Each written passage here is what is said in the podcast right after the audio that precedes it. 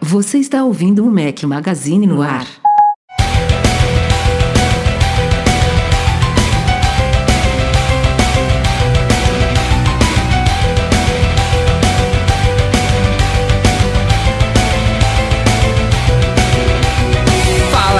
Mac Magazine, bem-vindos ao nosso podcast 263 ao som de Épica. Obrigado Luiz Fernando Paz pela sugestão da trilha sonora. Bom dia, boa tarde, boa noite e boa madrugada a vocês que nos ouvem. Fala aqui Rafael Fishman com meus dois companheiros inseparáveis, Breno Mazzi, tudo bom? Fala galerinha, tudo bem? Ó, eu aqui de novo. E aí Eduardo Marques. E aí, beleza? O trio junto novamente. Vamos que vamos. Vamos que vamos. É, como é que foi na semana aí? Alguma novidade? Ah, cara, só na contagem regressiva pra amanhã, né? Oh, rapaz. pra amanhã não, pra quarta-feira, que eu não sei que, que dia que vai pro ar. Tô contagem regressiva pra quarta-feira, pra ver que rumo o nosso país tomará. É, é, exato. Amanhã, no momento da publicação do podcast, já saberemos o rumo que o país levará, independente de torcidas para, para o lado positivo ou negativo, seja ele qual for. Não quero entrar, Exato. não quero entrar nesse, nesse detalhe aqui não, mas vamos que vamos, porque a gente tem coisas interessantes para falar referentes ao que o pessoal quer ouvir, que é Mundo Apple. Vamos lá.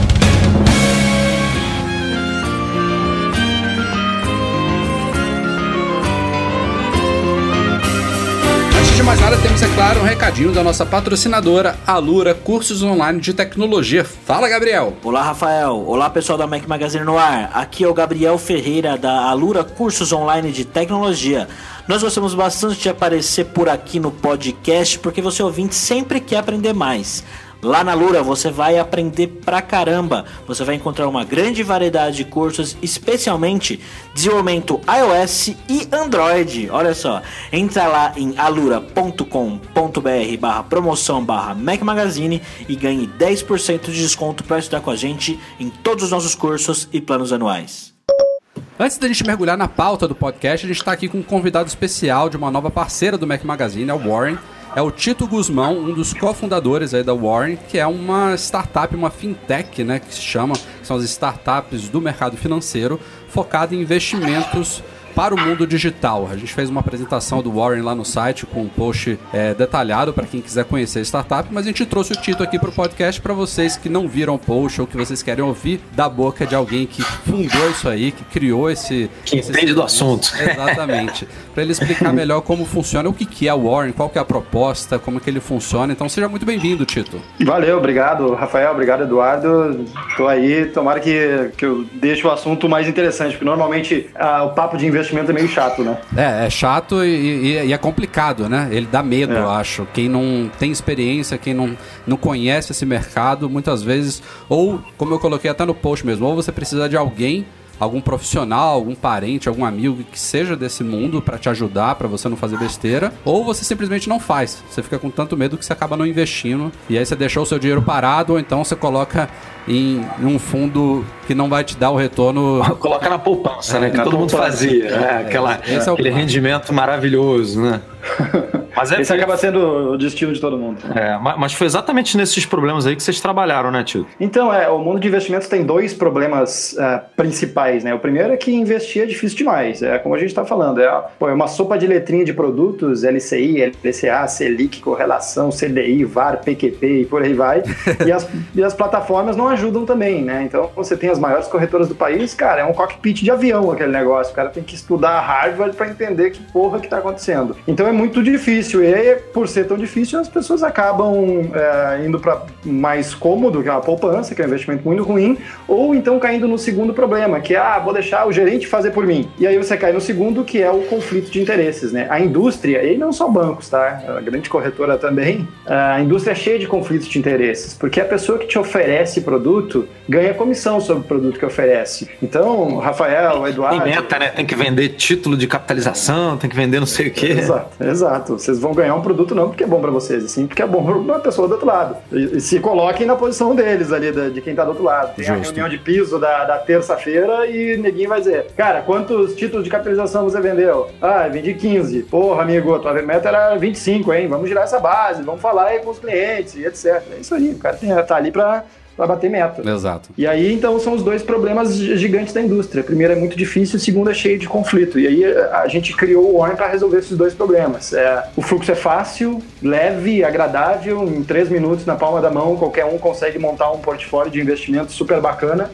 E segundo, não existe conflito de interesse. A gente não ganha indicação sobre produto, não vai ter o produto do mês e etc. A gente ganha um FII sobre gestão de patrimônio. Então, se a pessoa construir um objetivo, viagem para a Austrália ano que vem, e o Warren sugerir um portfólio super conservador, não é porque ele vai ganhar mais ou menos, e sim porque é o melhor. Do mesmo modo, se a pessoa construir um objetivo, quero ser milionário daqui a 10 anos, o Warren vai oferecer um, um portfólio com ações, é, empresas americanas, tem hedge no dólar, enfim, bem mais sofisticado, o Warren também não vai cobrar mais caro por isso. Então é sempre o mesmo preço e aí elimina o conflito. É e você pode ter vários investimentos, né? Você não precisa ter um só. Vários objetivos, né? É, vários objetivos objetivos, né? objetivos inclusive alterar é. eles na medida do que a vida vai passando, que você vai mudando os seus, seus próprios objetivos, né? Isso, é. A gente começou o Warren nos Estados Unidos, né? E lá o americano ele tem muito isso, de investir por caixinhas. Aqui no Brasil se investe de forma errada. Pô, você entra no banco, o cara vai carimbar na sua testa é, investidor conservador. E aí a vida inteira de investimentos da pessoa vai ser fundo DI, ou coisas super conservadoras, poupança etc. Mas essa não é a forma certa de investir.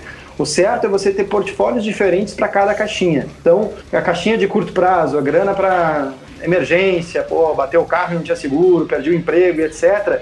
É, essa grana que precisa ser acionada a qualquer momento tem que sim ser em produtos super conservadores. Agora, objetivo aposentadoria. Pô, quero ser multimilionário daqui a 20, 30 anos não faz sentido botar coisas super conservadoras nesse portfólio, mesmo que a pessoa seja super conservadora. Tem que botar produtos que vão trazer mais performance. Então o certo é ter, cada caixinha ter o seu portfólio diferente. E isso ajuda também a, no atingimento de metas, né? Então você tem a, a caixinha X, pô, o que, que eu preciso fazer para chegar lá? Ah, nasceu, nasceram os filhos. Caixinha Faculdade das Crianças. Ah, meu sonho é ter um barco. Tá aqui a caixinha do barco. Ah, eu quero comprar o Acre. Enfim, depende do, da ambição de cada um. Pô, tá aqui a caixinha de comprar o Acre. E, e, e o legal é que eu, como usuário novo do Warren, conheci por convite de vocês e virei já cliente fiel aí é que isso tudo que você está falando, a pessoa não precisa ter esse autoconhecimento. O próprio Warren, o assistente de, de, inicial de configuração, ele te guia, né? Ele vai te fazendo perguntas sem você saber exatamente se você, você tem um perfil conservador ou exatamente qual é a sua meta inicial. Às vezes você, você quer fazer só uma caixinha emergencial ali, você ter tipo um fundo ali emergencial, pode ser o seu primeiro objetivo nele. Então, é, isso eu achei muito legal, muito simpático esse assistente inicial, muito humano então, realmente a pessoa não precisa ter esse conhecimento. Vocês fazem esse trabalho para o cliente. É, e, pô, obrigado pelo teu feedback. A gente recebe muita gente dizendo, pô, o Warren mudou minha vida financeira, agora eu tô conseguindo poupar porque eu tenho alguma meta específica. Então, de novo, esse lance de ter as caixinhas, de ter os objetivos, te ajuda a alcançar elas. É que nem, pô, eu quero, quero emagrecer. Se não botar uma meta lá, quero perder 5 quilos em tanto tempo e, e, como eu chego até lá, pô, se não tiver o percurso para chegar até lá, a pessoa não vai emagrecer nunca. Quero emagrecer é muito vago, né? Que nem quero ficar rico, é muito vago, né? Tem exato, que... exato. Tem que transformar isso num to-do, num planejamento e executando. Então o Warren tenta ajudar nesse, nesse lado aí. E só para situar o pessoal em termos de background de vocês, de segurança e investir no Warren. Vocês quatro, são quatro fundadores, Tito, é isso? Isso, são quatro fundadores. Os quatro com background da, da XP Investimentos, né? Isso, isso mesmo. É, características distintas. É, primeiro fomos uh, três iniciais fundadores, né? Eu, eu, fui sócio da XP durante uns 10 anos, o nosso CTO também foi sócio e é um dos caras que mais entendem de plataforma para negociação em bolsa do Brasil. E o nosso terceiro cara foi é o nosso cara de UX e design, e o pessoal elogia muito o Warren por isso, né? E é ele, completamente diferente de qualquer plataforma é. desse tipo, né? Assim, realmente o fluxo de, de investimento do Warren é, pode comparar com qualquer banco, qualquer instituição dessa que não, não tem igual mesmo. É, a gente perde muito tempo nisso, cara, e que é um tempo super precioso porque se transforma em uma experiência agradável, porque no fim das contas o que a gente tenta entregar é a experiência. E aí O nosso designer é um cara super talentoso, ele também foi, passou na XP, ele foi da Rio de Nova York, que é uma das 10 maiores agências, foi do Google, enfim. E ele cria ali as coisas malucas da cabeça dele e depois a gente testa com beta testers até não, não poder mais. E aí então a gente construiu o Warren inicialmente lá em Nova York e aí surgiu um, um grande evento onde a gente construiu um protótipo, foi apresentar lá na principal feira de tecnologia dos Estados Unidos. Tinham 500 empresas, a gente ficou entre os 10 melhores e aí nisso surgiram alguns investidores americanos, mas surgiu o cofundador da XP, tinha saído da empresa em 2014, estava se mudando para os Estados Unidos, adorou o que a gente estava fazendo e daí imediatamente entrou como nosso quarto fundador. Perfeito. Então a gente tem um, um vem uma bagagem, uma bagagem uh, legal da, da XP, né, que virou a maior empresa do país. Mas, cara, empresa lá para trás. A nossa missão é fazer o Warren 100 vezes melhor que a XP. Eu acho que a gente tá chegando lá, já metendo minha, minha cutucada aí. é, mano. Isso aí. E, aliás, trazendo para puxando para nossa sardinha aqui de mundo Apple, o app para iPhone também tá fantástico. É muito bem construído, assim, bem compatível com o que a gente vê no site. Para quem não conhece ainda, é oiwarren.com. É, e enfim, mostra também a preocupação que vocês já têm aí com o mundo mobile, né? das pessoas poderem acompanhar o investimento e fazer tudo que fazem pelo site também pelo iPhone de qualquer lugar. Então, também estão de parabéns em relação a, esse, a, essa atenção aí. É, é, a, gente, a gente acredita muito no. Óbvio, somos enviesados, mas a gente acredita muito no, no mobile, né? Na, na, na função de, de você ter essa plataforma como a principal plataforma. Então, tudo que a gente constrói é desenhado para o celular. Acaba sendo utilizado também na desktop e, etc. Mas a gente constrói pensando na experiência do, do celular. E a gente foi muito feliz em também ter uma pessoa aqui no time, que é o nosso responsável aqui por mobile. Ele foi professor aqui da BPID, né? Que é um desses programas que a Apple tem. A, é, o cara é muito foda, enfim, ele virou sócio aqui do Warren também. Então ele é o nosso talento aí por trás do app do iOS. Show de bola. E pra gente Legal. finalizar o papo aqui, Tito, o que, que vem de bom aí em 2018? o que, que você pode falar? Cara, porra, vem muita coisa legal. É, a gente tem um plano de dominação do mundo, obviamente, mas. um território de cada mas, vez.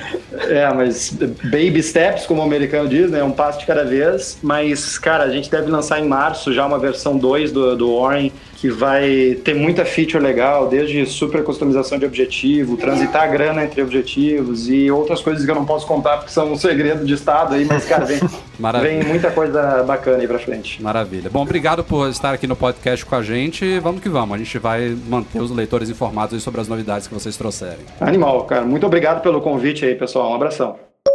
Bom, vamos falar de Apple, mas tem um pouquinho de política aqui nesse comecinho aqui. Graças a medidas aprovadas e sancionadas pelo presidente americano Donald Trump, a Apple está repatriando boa parte dos 250 bilhões de dólares que ela tem fora dos Estados Unidos, aquela pilha de dinheiro que a gente acompanha crescer há muitos anos. Boa parte dela está fora dos Estados Unidos por um motivo muito simples. Se ela levasse esse dinheiro para os Estados Unidos, ela ia ter que pagar uma bolada enorme de impostos. Na verdade, ainda vai pagar uma bolada enorme de impostos, mas serão agora 38 bilhões e esse valor foi reduzido para 38 bilhões, que não é nada pouco, na verdade, é um valor que não tem precedentes, eu acho que na história dos Estados Unidos ou da história do planeta, uma empresa pagar de vez assim 38 bi em impostos, mas esse valor seria muito maior se não tivesse ocorrido uma mudança aí no sistema tributário americano que permite que empresas como a Apple, não é uma coisa específica para ela, mas ela fez lobby para conseguir isso, é, trouxesse essa grana toda de volta pagando um pouco menos de impostos do que anteriormente seria o previsto. E devido a Acho que era 30 e pouco, caiu para 15, né? Alguma coisa assim, tipo. Por cento, foi uma né? redução, é, 15%. Isso foi uma redução bem, bem significativa ainda que desse montante todo aí que você falou. Exato.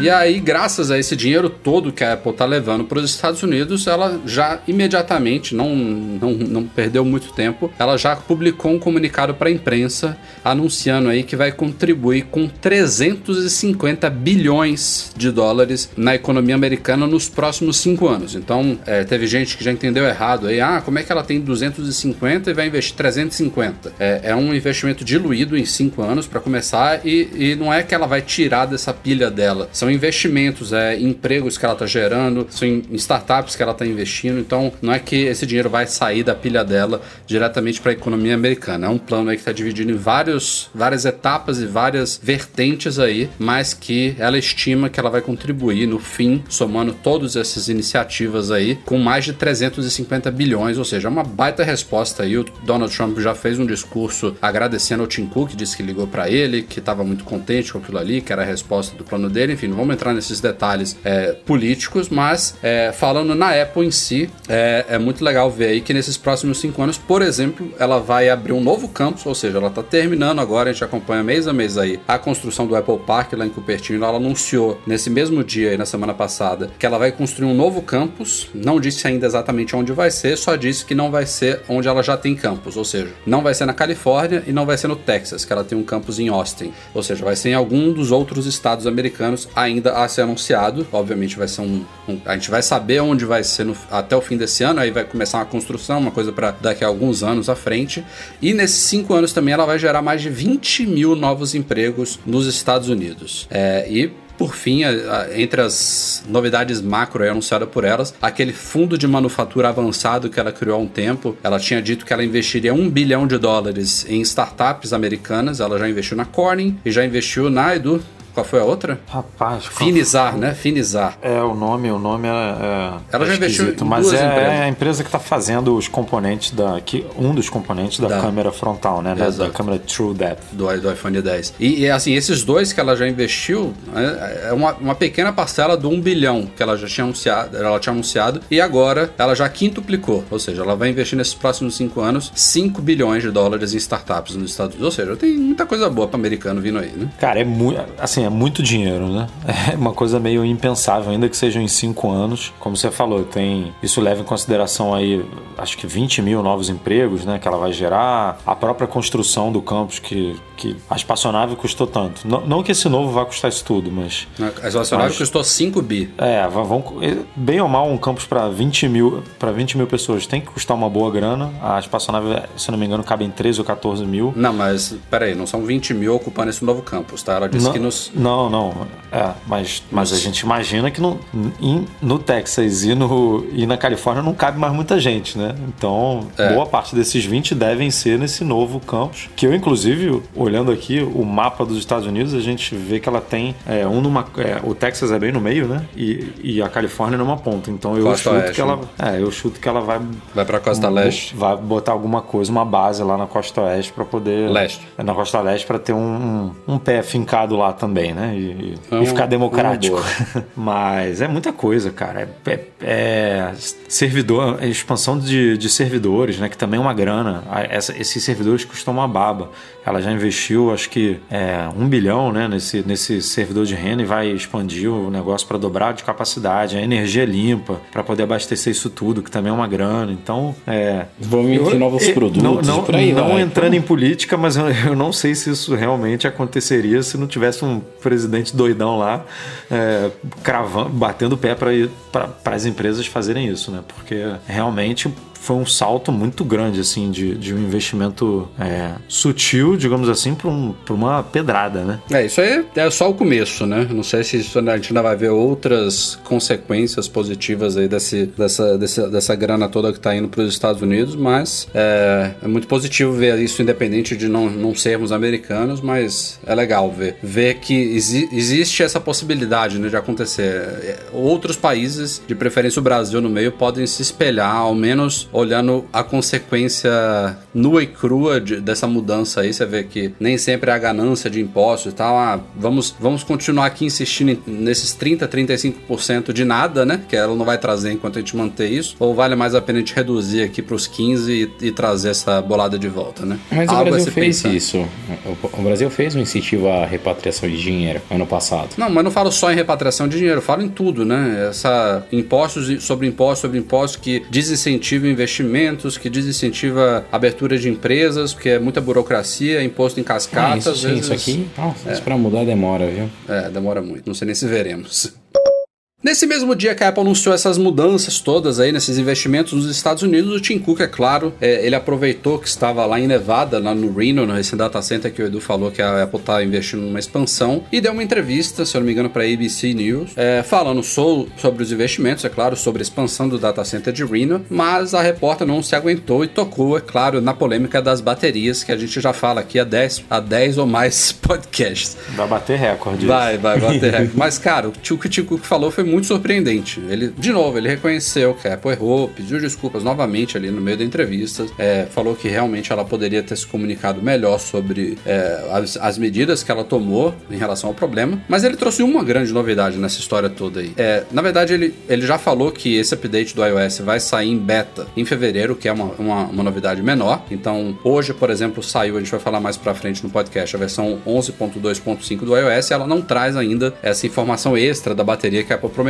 Vai sair beta em fevereiro, provavelmente é o iOS 11.3, e se vai entrar em beta em fevereiro, a gente só pode esperar para o usuário final em março ou abril. Isso ele falou na entrevista. Mas a parte grande surpreendente foi que ele disse que se o usuário não quiser manter essa redução de performance, que ele vai poder desligar isso. E é uma coisa que a gente falou e repetiu várias vezes aqui no podcast. Eu apostei todas as minhas fichas que a Apple não faria isso. É, e ele disse com todas as letras que sim. É, virou, correu a mídia. Eu até comentei é, no, em, numa discussão no nosso post lá do site que eu achava que o Tim Cook tinha pisado na bola, falado alguma besteira que não vai acontecer. E fiquei na expectativa de algumas horas ou, ou no dia seguinte a Apple emitiu alguma declaração: ó, não, não é bem isso, não vai acontecer isso. Mas não veio até agora. Ou seja, eu considero que se a Apple se calou nesses últimos dias é porque o que ele disse vai acontecer. Vai ter um switchzinho nesse iOS 11.3 que vai permitir ao usuário: ó, eu não quero essa redução de performance, eu quero meu iPhone rodando aí no máximo de capacidade que ele suporta.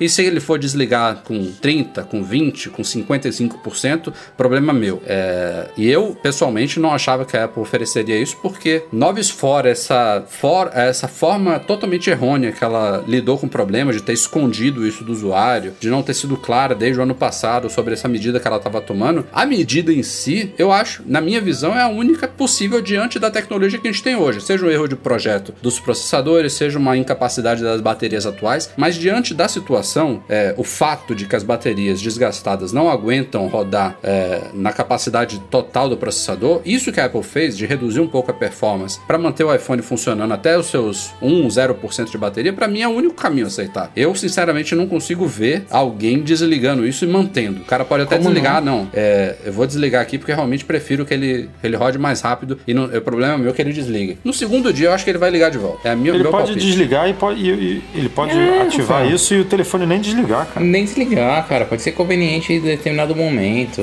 Assim. Esse algoritmo não funciona tão perfeito assim. Ah, se você. É, o telefone que foi, que teve a capacidade reduzida ali, ele com certeza vai desligar com tantos por cento de bateria. Tipo, não tem como prever isso. Em alguns telefones realmente deve acontecer mais. Mas em outros não deve acontecer. E ponto final. E o cara vai deixar lá. Agora, isso aí ele fez por um motivo, cara.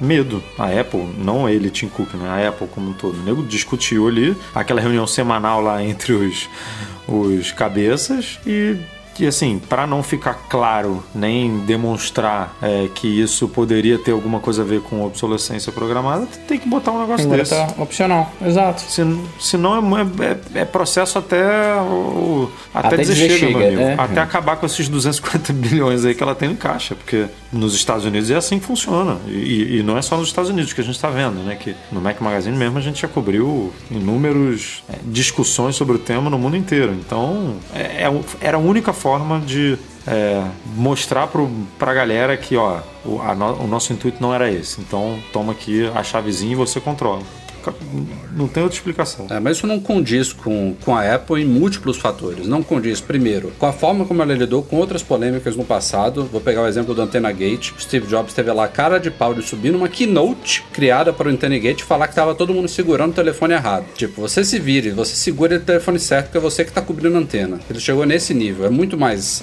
muito mais escroto, muito mais nojento do que o, o que a Apple fez mas, agora. Mas esse tem, tem detalhes, cara. Tipo, só a Apple fez isso é, Na, é publicamente, é, publicamente é. só a Apple fez isso. Pegaram a Apple no, no, no pulo, digamos assim, de, de né, a gente já viu relatos no próprio site, ali no comentários do site, que tem gente que tem, acho que era Motorola, né? Que deram um exemplo, que o cara trocou a bateria e o telefone mudou da água pro tem vinho também. relatos. É, a telefone a que desliga tá sendo da hora acusada também. aí também da mesma coisa. Então assim, a gente já, no fundo a gente sabe que não é só a Apple, mas publicamente todas falaram que não, menos a Apple que foi foi descoberta aí. Então é, é, é diferente da, do Antena Gate que os outros telefones tinham o mesmo problema do iPhone. Pô, o nego subiu lá, o Steve Jobs subiu lá no palco e falou, meu amigo, o BlackBerry funciona assim, o Motorola Motorola funciona assim. Mas então, ele, tipo- a Apple poderia ter feito isso, isso também, porque a gente tem inúmeros relatos de leitores que, ó, eu, eu leio o Mac Magazine, não gosto de iPhone, ou então tenho Android porque não posso comprar um iPhone, e acontece a mesma coisa. Então, a Apple poderia fazer a mesma coisa que ela fez no Antena Gate. Olha, estamos aqui com exemplo de um aparelho da marca tal, testes feitos por nós, está desligando aqui, trocamos a bateria. Ela provar por A mais B que isso acontece com todos e desmascarar as, as, as outras empresas. É o que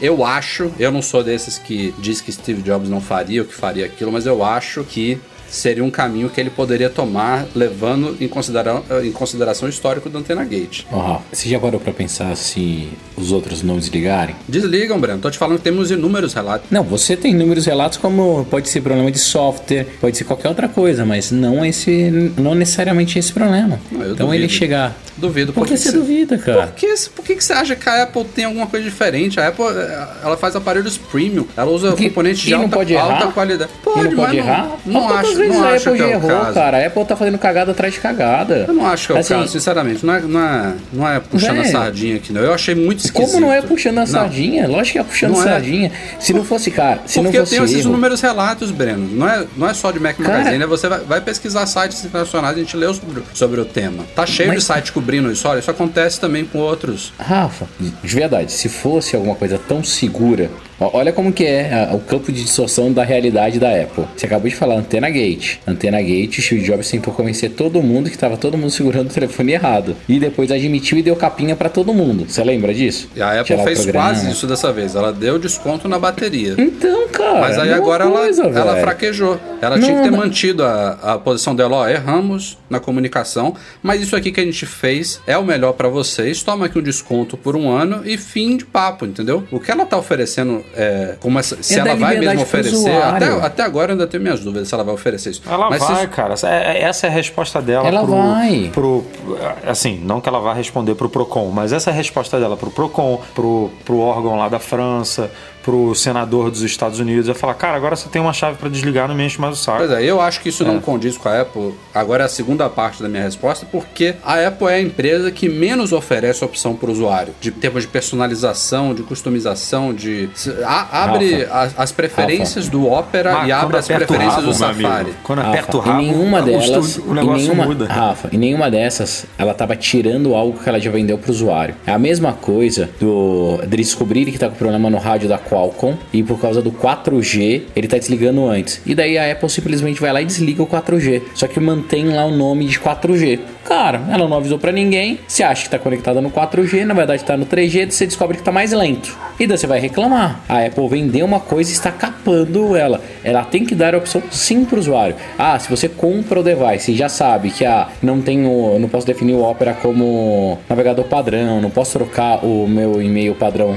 do de mandar e-mail, ok, você concordou com isso. O que a Apple fez foi muito errado. E o que o que o Tim Cook falou que vai liberar na próxima versão é o mínimo que deveria ser feito. O mínimo, mínimo que deveria ser feito. Eu acho que é um ônus para o usuário dele olhar aquilo ali e falar: Poxa, será que eu quero mais performance? Ou será que eu vou ligar uma opção no iOS que provavelmente, vocês estão achando que não, mas muito provavelmente vai fazer vários iPhones desligarem do nada. Tipo, é uma opção que a Apple está dando. Olha, eu te dou essa opção aqui de você fazer o seu iPhone funcionar uma bosta. Eu acho muito estranho.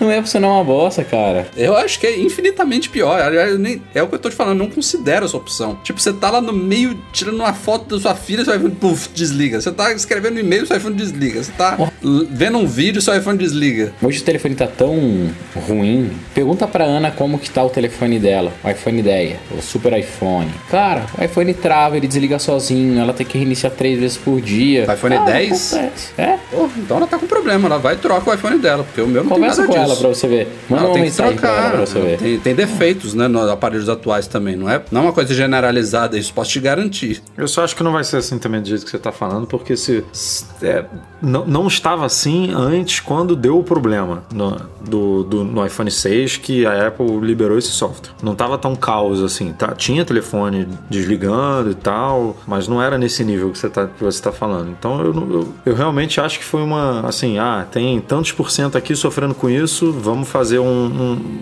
uma solução generalizada. E aí você tá prejudicando sei lá, vou chutar aqui, 20% dos aparelhos estão desligando sozinho. Aí está prejudicando 80 que não estão com problema, que estão ali com uma bateria ruim, mas que ainda aguenta, é, porque o software não duvido que funcione tão bem assim. Duvido que faça essa medição. Ah, essa bateria aqui passou de tantos ciclos, está se comportando de, de uma forma errônea, então ela merece ser capada. O, esse processador aqui merece ser capado. Duvido que funcione tão, tão perfeitinho assim. Não, o, pro, uma... o problema em si foi resolvido, né, Du? Você não vê mais casos de iPhone desligando claro, hora. Isso o, sim. A, o processador não roda?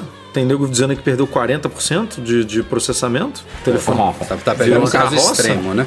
Tanto Rafa, quanto aquele caso do cara que o iPhone estava desligando com 92% de bateria. A gente não pode se basear em casos extremos. Por que, que eu acho que a Apple ela tem que dar essa opção? Não é casos pessoa? extremos, cara. A gente mesmo colocou no site o, o, o teste lá do benchmark que o nego fez. 40% menor. Quando, e, quando... O benchmark não é. O benchmark tá levando o iPhone ao, ao, extremo dele. O iPhone vai cortar no extremo também aquilo ali. Não é o, o uso real do aparelho. O aparelho, o aparelho não fica 40% mais lento o tempo inteiro. Benchmark Pessoal, é a pior me medição só, nesse caso. Só pra gente encurtar essa discussão que a gente já falou várias vezes. Eu acho válido sim colocar essa, essa função, igual é o modo de economia de bateria. Quem quer usa, quem não quer não usa. O, com certeza o telefone vai identificar que o, o seu software está correndo risco. Vai te popar uma notificação e vai perguntar: você quer que desligue automaticamente? Sim ou não? Assim, os que entre essa função automaticamente funcionando, sim ou não? Se você que é usuário opta por não, acabou, cara. Seu telefone desliga de vez em quando. Se você tiver de saco cheio, você vai lá e liga e pronto. É, vamos, vamos acompanhando aí. iOS 11.3 deve sair em beta fevereiro e para todo mundo lá para março, abril. Como vocês sabem, a Apple trouxe um novo visual pré-App Store no iOS 11, que até hoje não chegou a Mac App Store no macOS. Ela foi toda reformulada aí. E uma coisa que estava parada no tempo em relação à App Store é as páginas web dela, quando você acessa uma página de um aplicativo pelo navegador no seu computador. Tem o que a Apple chama de iTunes Preview, em português prévia do iTunes ou da App Store, etc. É, e é, esse visual dessas páginas estava estagnado até poucos dias atrás. A Apple levou aí a base desse novo visual da App Store para as páginas web dela. Ficou super bonitinho. Não é perfeito, né, Du? A gente aos pouquinhos foi percebendo algumas coisas que no nosso dia a dia no site ficaram piores, como por exemplo quando a gente vai informar se um app é compatível com iMessage, com Apple Watch, com Apple TV. Essas informações não estão muito claras. Vocês que acessam o Mac Magazine sabem que a gente tem aquele boxzinho dos apps, né, que aparece o ícone, o nome, desenvolvedor. A gente tem uns, uns ícones que acendem, né, quando o app é compatível com iPad, com Mac, com Apple Watch. A gente fez esse layout e a Apple não tem uma coisa compatível nessas páginas. Embora a página tenha ficado infinitamente melhor, como eu coloquei no post, acho que foi da água pro vinho, melhorou muito. Mas essa questão da compatibilidade, eu acho que ela poderia melhorar mais. Não tá bem destacado assim, logo quando você bate o olho no app, é, com que dispositivos ele é compatível. Mas de, de resto, ficou bem legal mesmo. A, a página dá mais ênfase ao ícone, as screenshots do app, as coisas estão mais organizadas, tá com visual mais moderno. Então era muito aguardado isso aí, já estava em teste há um tempo. E o legal é que funciona inclusive com links para para Mac. Então a Mac App Store tá lá abandonada, mas os previews da web agora estão bonitinhos. É, uma coisa que a gente tinha passado da, da hora, né? Eu acho que desde quando lançou a loja era aquele visual. É, então, tava mudou muito super pouco. velho, é, tava bem arcaico, mas mudando, assim, mudando, mas sendo do mesmo assunto, cara, como eu sinto falta da loja no iTunes, cara. Ou em algum lugar que eu consiga ver pelo Mac, assim, é, é impressionante. Eu me impressionante. acostumei, cara, sem. O que eu, o que eu gostaria muito que o pessoal comentou no post é você poder abrir uma página dessa no, no site e você clicar para comprar e baixar e ele Isso, aparece é, no iPhone. Igual o Google Play. Não Mas, precisava cara, ter no iTunes, né? Não, assim, eu concordo com você. Se fosse igual o Google Play seria lindo, só que a Apple não vai fazer é... isso, né? Ah, por que você não, acha que não? Por que não? Porra, é tão. É ridículo, na verdade, Simples, né? né? É. Ah, cara, porque é a Apple, né? Ah, eu ainda tenho esperança, viu? Puta, tomara, porque eu sinto muita falta. É igual, eu pego lá os posts, vejo um app legalzinho, abro e não consigo instalar. Não, isso é péssimo péssimo pra gente, inclusive, porque o pessoal deve saber, a gente é comissionado, né, por vendas de apps que a gente linka no site. A Apple tem um programa de afiliados para sites. Então, esse fim do, da App Store no iTunes, a gente perdeu muito, né? Porque quem tá lendo uhum. o site no computador, ele vai ver o app ali, ele vai pegar o iPhone dele, vai fazer uma busca pelo app e vai baixar sem clicar no nosso link. Então, é, os sites, eu falo do Mac Magazine, mas sites do mundo, sites e blogs do mundo inteiro foram prejudicados por essa mudança aí é, da Apple. E fora a praticidade, né? Tipo, você tá no seu Mac. Você tá no universo Apple, no ecossistema, tá logado no seu iCloud no Mac. Por que diabos você não pode fazer tudo nele, né? É, é, é uma quebra aí no, naquela coisa do Just Works, da sincronização de tudo onipresente, né? Mas ah, no futuro os apps vão ser tudo do mesmo sistema, né? Aí vai, aí vai, deve voltar a ser possível fazer algo assim.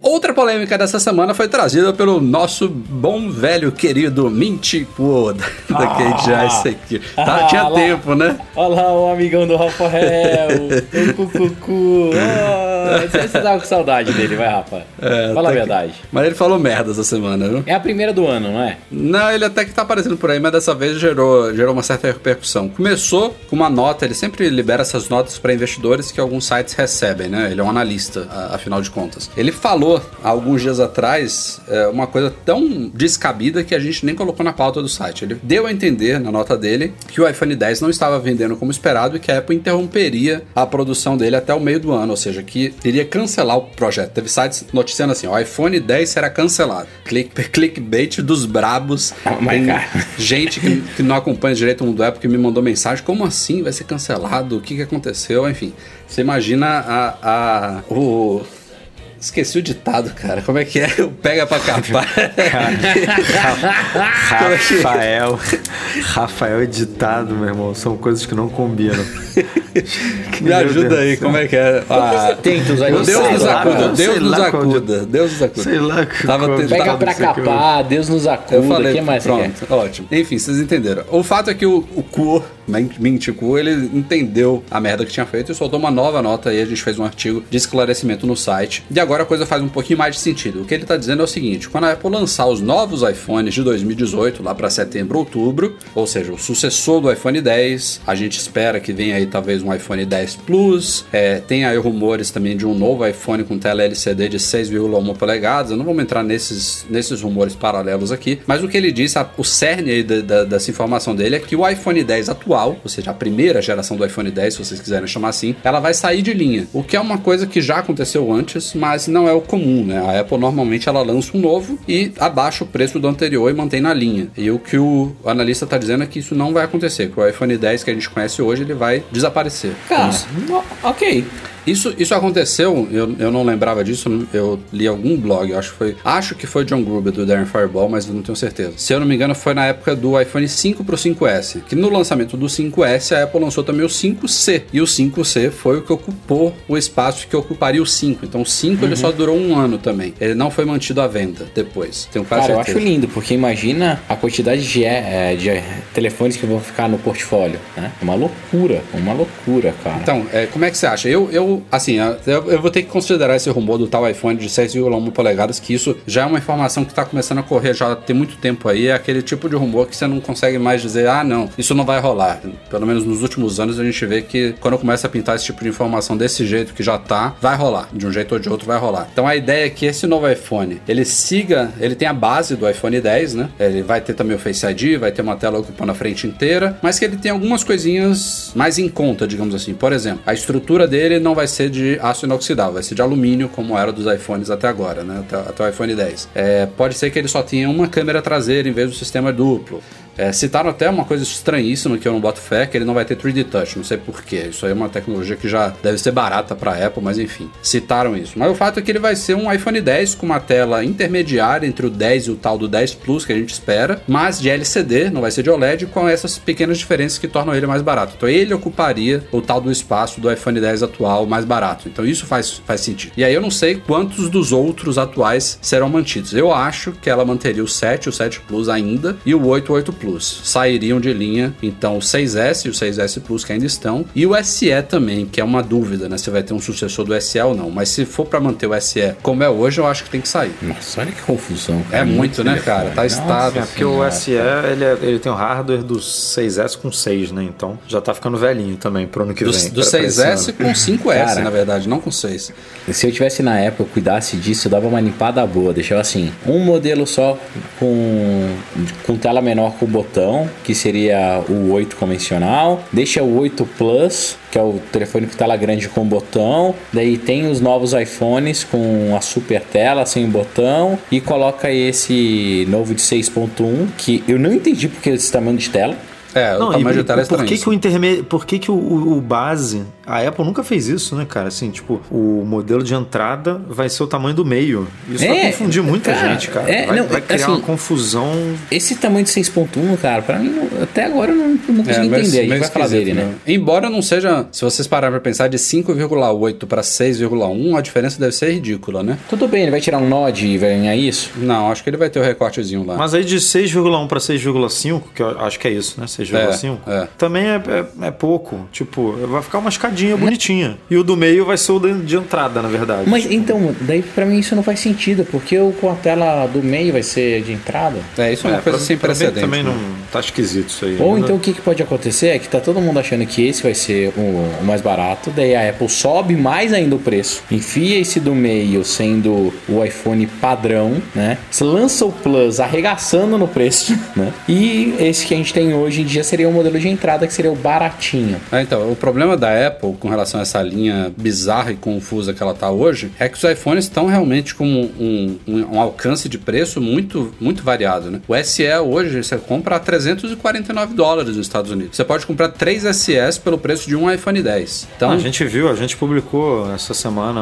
a pesquisa da CIRP lá no site que o SE vendeu quase 20%, é, representou quase 20% nas vendas ah, claro, um aparelho show de trimestre. bola, né? Então, Baratinho. tipo, tá confuso, mas o nego tá comprando Tá. O- os modelos antigos. Então, para Apple é meio. Seria lindo se fosse a, a linha como o Breno falou. É, como é que, Um como é que modelo- vai começar um o iPhone modelo com 8 a- botão. nessa faixa de preço, né? Não, não tem como. É, um modelo só com botão para quem gosta, com Touch ID, e o resto seguindo o modelo novo. Ia ser, pô, simples e fácil de entender. Tirando esse modelo do Mas, meio, cara, esse Jurlão.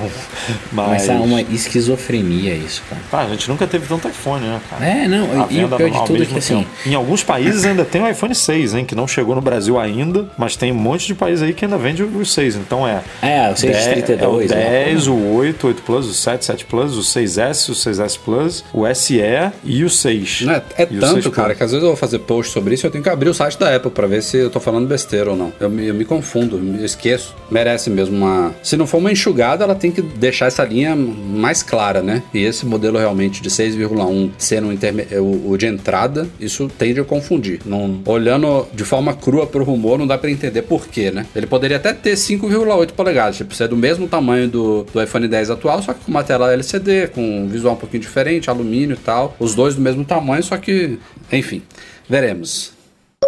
A Apple anunciou no fim de 2017 que não cumpriria o prazo aí de lançamento do HomePod, que foi demonstrado lá em junho na WWDC. E esse atraso realmente não foi muito grande, porque agora ela confirmou que nessa sexta-feira, agora, dia 26 de janeiro, ela inicia a pré-venda do HomePod e ele vai chegar às lojas inicialmente, como ela já tinha dito, Estados Unidos, Reino Unido e Austrália somente, no dia 9 de fevereiro, daqui a umas três semaninhas. É, não, três não, né? Duas, duas, semaninhas e meia. É, o preço é o que já tinha sido anunciado, 349 dólares nos Estados Unidos. As duas cores também, como a gente já conhecia, branca e cinza espacial. É, e agora estão surgindo alguns detalhezinhos extras aí sobre o HomePod. É, a, a própria tela, né, a superfície de toque que tem na parte superior dele, ela parece ter sido ligeiramente modificada aí pela Apple. Agora a gente vê, por exemplo, que ela vai ter íconezinhos de volume que você vai poder tocar. Tem alguns gestos parecidos com o do controle dos EarPods, não do AirPods, dos EarPods mesmo, né? Você pode dar um toque para pausar, dois toques para avançar, três toques para retornar. É, vai ter alguns gestozinhos ali simples ali que você pode usar no- na parte superior dele, fora o controle todo com a Siri, que a Apple diz que aprimorou muito a Siri, é, que ela tá muito, é, muito mais inteligente para a reprodução de música, que é a base do HomePod, né? Ele é integrado ao Apple Music, mas a gente também tá vendo é, que já tá claro aí uma coisa que era dúvida de algumas pessoas, que o Apple Music não vai ser requerimento para você usar ele. Você vai poder via AirPlay jogar, sei lá, se você tem um Spotify no iPhone, você pode botar ele via AirPlay para tocar no HomePod. O próprio iTunes já recebeu um update hoje também com suporte a ele. Então você do seu Mac, do seu PC, você vai poder reproduzir o que tiver no seu iTunes, seja do, do Apple Music ou não, e selecionar o HomePod como destino. É, uma dúvida que a Apple não esclareceu ainda, até tuitei pro Phil Schiller, sei lá se ele vai responder, é se o HomePod vai poder ser usado como um alto-falante sem fio da Apple TV, que eu acho que faria todo sentido. Isso não tá no site da Apple, ninguém falou. Mas, assim, Acho meio óbvio que seja possível, né? Um alto-falante wireless, AirPlay, tudo, não tem por que não rolar. Não, Eu mas, mas, Rafa, vai poder, porque hoje qualquer caixinha, até as vagabundas, É, exato, aparece lá na, não Apple acha, TV, você eu não coloco. esquisito ela não falar nada disso? Porque não deve ser a compressão de áudio da Apple TV para esses de- ah, para essa caixa ou para as outras caixas não deve ser uma qualidade mega ultra mega foda quando você está usando o AirPlay não deve passar 5.1 ou, ou super estéreo Nem precisa, lá. né? Uma caixa só. Não, eu sei, mas Eu acho que não é uma coisa que as pessoas costumam fazer, assim, É. só. Tipo, você vai botar o teu Pode celular dar- pra tocar no, no- Não vai botar a televisão. Tipo, Geralmente o que acontece, tá, Rafa, quando você faz isso com a Apple TV em outra caixa, pelo menos aqui em casa, dá um de- delay muito grande. Isso acabou, Breno. Eu tenho aqui também. Eu tenho caixas da Philips. Eu tinha esse problema há muitos anos. Hoje em dia funciona maravilhosamente bem. Fu- Funciona maravilhosamente bem em vírgula, né? Porra, eu vejo filme direto aqui com minha caixa da Philips. Não tenho problema nenhum. Nossa, depende muito. Se eu, se eu coloco nas minhas caixas da Bose, uma que é mais potente, ela dá um atraso. E agora a Sonos cortou a integração, né? Na, na verdade, a Apple cortou a integração com a Sonos. Eu não consigo mais jogar na Sonos, mas antigamente ficava animal. Bom, uma coisa que a Apple anunciou no, no- lá na WWDC que o HomePod teria, que é um, um baita recurso bacana dele, um diferencial e tudo mais, que não vai chegar agora de, de imediato, vai vir numa atualização de software, é o suporte multi-room dele. Então, para quem caga dinheiro, né, quer comprar múltiplos HomePods e espalhar pela casa, é, no futuro esse update vai permitir que você reproduza, reproduza músicas de forma sincronizada em vários cômodos. Então, você tá lá na cozinha, tá com o HomePod tocando uma música, você tá no quarto, a mesma música tá tocando em sincronia. Ou então, você ter mais de um HomePod no mesmo ambiente e eles funcionarem de forma estéreo. Ele identifica que tem um na esquerda, que tem um na direita e faz a divisão de som automaticamente. Esses dois recursos aí estão é, conectados e não estão disponíveis, não estarão disponíveis agora de imediato. Vai vir uma atualização eles de precisam do AirPlay 2, né? E o AirPlay 2 é que, É, é que é vai demorar aí pra chegar também. Não, mas assim, é simples. Você quer ver o que o HomePod vai virar no futuro? É só entrar no site da Sonos, dar uma olhada lá, que é basicamente isso. É, mas assim, diante de tudo, né? A Apple anunciou esse negócio antecipadamente, lá em junho. É, o mercado já está super aquecido, seja com Sonos, que é mais focado em qualidade de áudio, é, em distribuição wireless, multi-room e tudo mais. Mas Assim, que agora também tem, tem uns alto-falantes que são Alexa. compatíveis tem, com a tem. Alexa. ela não vai, né? não vai Então ficar já- para trás, mas assim, ela não Já começou. entrou nesse negócio também. A, a- a Amazon, ela começou com alto-falantes inteligentes com qualidade de som porca. O Google seguiu ela. A Sonos não. A Sonos era mais parecido com o que é o HomePod. É um produto que tem qualidade de áudio e que Não, agora tá é, ganhando também o. Assistant. O HomePod é muito parecido com o que a Sonos é. Isso, exato, desculpa. É, É. isso aí. a, a- a Apple não vende o HomePod como uma Siri, né? Ela, ela vende ele com. O foco caixa de dela som toda é qualidade foda. de som. E é uma coisa que a gente ainda tem que esperar, né? Não tem reviews ainda. Os poucos que tiveram acesso ao HomePod lá na WWDC nem puderam tocar nele. Tava em ambiente barulhento. Então, isso é uma, uma grande dúvida. Eu tô doido pra ver os reviews. E, e tem um monte de dúvida, tipo, uma que eu vi no Gruber que ele levantou é que você pode mandar mensagem, né? Pode pedir para o HomePod mandar uma mensagem para alguém por WhatsApp ou por, pelo iMessage. E aí, cara, que, vai lá, aí na- o Breno fala com o HomePod e vai mandar uma mensagem pelo telefone dele. Aí se a, se a Aninha for falar, tipo, vai mandar pelo telefone do Breno, como, como é que é essa... Como é que ele vai identificar? Saberemos, essa, saberemos essa tudo, se tudo der certo, no dia 9. Vai É, essa meio, parte das mensagens tipo, eu não tinha, não tinha pensado, não. O que eu vi, por exemplo, é que ligações eu acho que você não vai poder fazer por ele. Você vai poder receber e transferir para ele. Ou seja, isso aí resolve o problema de uma forma meio tosca, mas resolve. Agora, com isso de mensagem, eu realmente não sei. Porque na, na real, toda integração, né? Se você parar pra pensar, depende a que Apple ID ou que dispositivo o HomePod tá conectado. Porque será que ele vai fazer reconhecimento da. Ah, não, esse aqui é fulano que tá falando, então eu me conecto a esse dispositivo. É, é muito confuso isso. Vamos ver. Como citei rapidamente agora há pouco, saíram hoje, na terça-feira, dia 23 de janeiro, as últimas atualizações de todos os sistemas operacionais da Apple. Felizmente, dessa vez foi tudo de uma vez só. iOS 11.2.5, que traz suporte ao HomePod aí, e algumas outras correções e melhorias gerais. macOS High Sierra 10.13.3, que a Apple disse que corrige um problema aí que o Edu e o Breno sofrem. Eles são usuários do mensagens, de embaralhar as mensagens. Isso está no changelog do iOS também. É, não sei se já testaram isso? Eu não, instalei ainda. Não. Não? Eu já instalei, continua ruim pra mim. Continua ruim? que ótimo. Saiu também o WatchOS 4.2.2 com correções e melhorias gerais para o Apple Watch e o tvOS 11.2.5 também, update menor para a Apple TV. Diga, Du. Não, eu queria. porque tem esse problema do iMessage da, das mensagens ficarem embaralhadas, né? A ordem. Mas tem aquele outro que tem desde a da fundação do iMessage, que é você ter quatro chats para a mesma pessoa, né? Dependendo Hum, da quantidade continua de também. dispositivos. Esse daí continua também. Continua também. isso aí com certeza continua. Cara, que incrível. Bom, o que a Apple corrigiu foi aquele bug aí que correu na semana passada da mensagem maliciosa que estava travando mensagens no iPhone. Isso já está corrigido no iOS 11.2.5. Mas, aliás, outro assunto foda aí de mensagens é o mensagens no iCloud, né? A Apple anunciou Não, isso em desistiu, junho. desistiu disso, né? Porra, ela não comenta mais nada, cara. É muito esquisito. Desistiu, cara. Tirou do site, tirou referência. Vai ficar pro não iOS mais nada. 12? É isso? Ah, eu já Eu desisti dessas coisas. Eu acho que cara. não vai ficar. É igual o AirPower, que eu tava enchendo o saco de vocês hoje. Quando? É, o Não, o AirPower Zerpar também. vai existir. Ela, e ela Quando? não deu prazo. Ela não deu prazo. O, o, o Mensagens, ela, porra. É, era, era pra ter saído no 11.0. eu não né? sei se tem a ver com alguma coisa de privacidade que ela deve, sei lá, que descobriu depois, que inviabilizaria o recurso. Não sei, eu sei que sumiu, cara. Não tem, não tem rastro do, desse recurso no, no site da empresa. Vamos então para e-mails enviados para noar.macmagazine.com.br. Tem dois selecionados nessa semana aqui, começando com Vinícius Porto, ex-colaborador do Mac Magazine, mas ainda de casa. Ele diz que sempre usou o Google Drive para compartilhar arquivos entre a família e diz que quando ele compartilha o link, a pessoa aceita, já é adicionado à conta dela. Enfim, todo mundo que usa o Google Drive sabe como, como funciona isso. Pasta compartilhada, arquivo compartilhado é um negócio, um negócio que funciona maravilhosamente bem, não só no Google Drive, mas eu digo também no Dropbox. O Vinícius pergunta pra gente como que isso funciona no iCloud Drive, que ele tá agora com 2 teras lá, mas que acha esses negócios desse compartilhamento de links extremamente difícil e complexo. Ele diz que já tentou compartilhar um link ou enviar por e-mail via é, mail drop, né? É, a pessoa até recebe, pode fazer o download, mas não tem aquela magia prática do, do Google Drive de ver o que compartilhar, de acessar uma interface e tudo mais. Enfim, diz que não é intuitivo e não é mesmo, Vinícius. Não é, cara. Não é nada intuitivo. Ele diz que queria poder usar esse espaço no iCloud, mas que não consegue. Cara, nada de serviço em cloud da Apple é bom.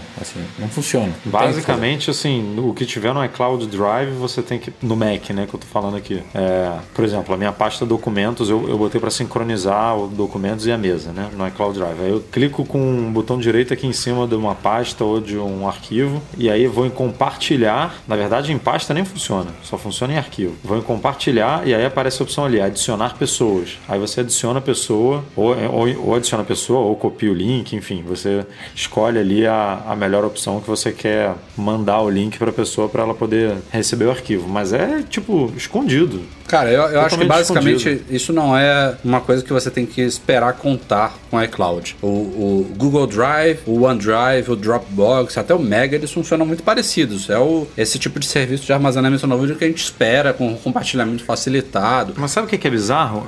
A Apple tinha essa parada antigamente no- na época do .Mac, né? Que era o iDisk. Tinha, e Que funcionava era muito, muito fácil, bem. era muito fácil de compartilhar. Ah, o- era basicamente como, não necessariamente igual, mas era tão fácil, tão simples quanto um Google Drive da vida, quanto um Dropbox. E, e parou, tipo... Mas o que eu ia dizer é o seguinte, a pessoa, eu, eu pelo menos funciona assim. Eu não tenho só o iCloud. O iCloud para mim é perfeito para fazer os backups dos meus dispositivos, sincronizar tudo, enfim, tudo que tá no ecossistema Apple ele funciona muito bem. Mas para isso, de compartilhar fotos, arquivos entre as pessoas, eu também pago meu minha mensalidadezinha lá do Google para ter espaço no Google Drive. Não tem, não tem para onde correr. Não dá para ter só o iCloud. Ele não vai te atender nesse sentido. Basicamente é isso. O segundo e-mail e último da semana, na verdade, é o Júlio Madeira nos explicando aqui de uma forma mais intuitiva e fácil de entender a questão das vulnerabilidades aí dos processadores. Eu vou ler aqui o e-mail dele rapidamente, já que a gente não conseguiu explicar bem quando a gente discutiu esse assunto no podcast passado. Ele fala aqui: no último podcast percebi que a forma como agem as vulnerabilidades Meltdown e Spectre ainda confunde um pouco, por isso eu gostaria de compartilhar a analogia que tenho usado para explicar a falha para executivos e até alguns amigos que não têm conhecimento técnico profundo da arquitetura. Somos nós, Júlio. Ele diz que o Meltdown tem esse apelido porque justamente ele derrete, entre aspas, a barreira entre o hardware e o software. A falha afeta apenas processadores Intel e já o Spectre cria um espectro ou fantasma e permite que aplicações se passem por outras e roubem informações da chamada execução especulativa. Essa falha afeta processadores Intel, AMD e ARM. Essa parte eu já não sabia. Sabia. Eu achava que as duas afetavam tudo. Então parece que a Spectre é a que afeta todo mundo e a tal da Meltdown só a Intel. E ele disse que essa tal de execução especulativa basicamente seria como se o Breno Masi, ele usa aqui o exemplo, fosse todo dia no Starbucks e pedisse um cappuccino. O processador aprende isso e toda vez que ele vê o Breno entrando no Starbucks, ele já começa a fazer o cappuccino antes mesmo de o Breno pedir, agilizando assim a vida dele. Agora vamos imaginar que em 20% das vezes o Breno não pede o cappuccino. Tudo bem, ele joga o cappuccino fora e fazem outro pedido, outro pedido do Breno normalmente. Essa operação, obviamente, não vai ser tão rápida quanto o cappuccino, que já estaria pronto, mas ter a tal da execução especulativa vale a pena para todas as outras vezes que o Breno ganha tempo pedindo o tal do cappuccino, entendeu? Então, tipo, nas 80% das vezes ele já vai estar lá pronto, mas em 20%, já que ele vai sair do padrão, é, você perde um pouquinho mais de tempo. E a falha está justamente aí. O conjunto das falhas deixa essa informação de que o Breno pede o cappuccino 80% das vezes disponível para hackers e ainda ajuda o hacker a ter um perfil de trabalho do usuário e saber quais aplicações e funções são as mais executadas por ele, o que ajuda a montar um ataque, além de, é claro, ser uma brecha de confidencialidade muito forte. Então, uma analogia legal aí que o, que o Júlio. Pô, explicou. Bem, né? Hum, perfeito. Eu gostei bastante. 100%. Obrigado, Júlio. Galera, esse foi o Mac Magazine no ar 263. Breno e Edu, obrigado e até a semana que vem. Valeu, galera. Até a próxima. Valeu! Este podcast é um oferecimento do nosso patrão Platinum GoImports.com.br Macs a preços justos no Brasil. Fica o nosso agradecimento de sempre a todos que nos apoiam no Patreon, especialmente os patrões Ouro, Beto Chagas, Lincoln Júnior, Leonardo Fialho, Lucas Garibe, Pedro Saija e Valentina Lima. Grande abraço Eduardo Garcia, o editor do nosso podcast, e a todos vocês, nosso obrigado pela audiência de sempre. A gente se vê na semana que vem. Tchau, tchau.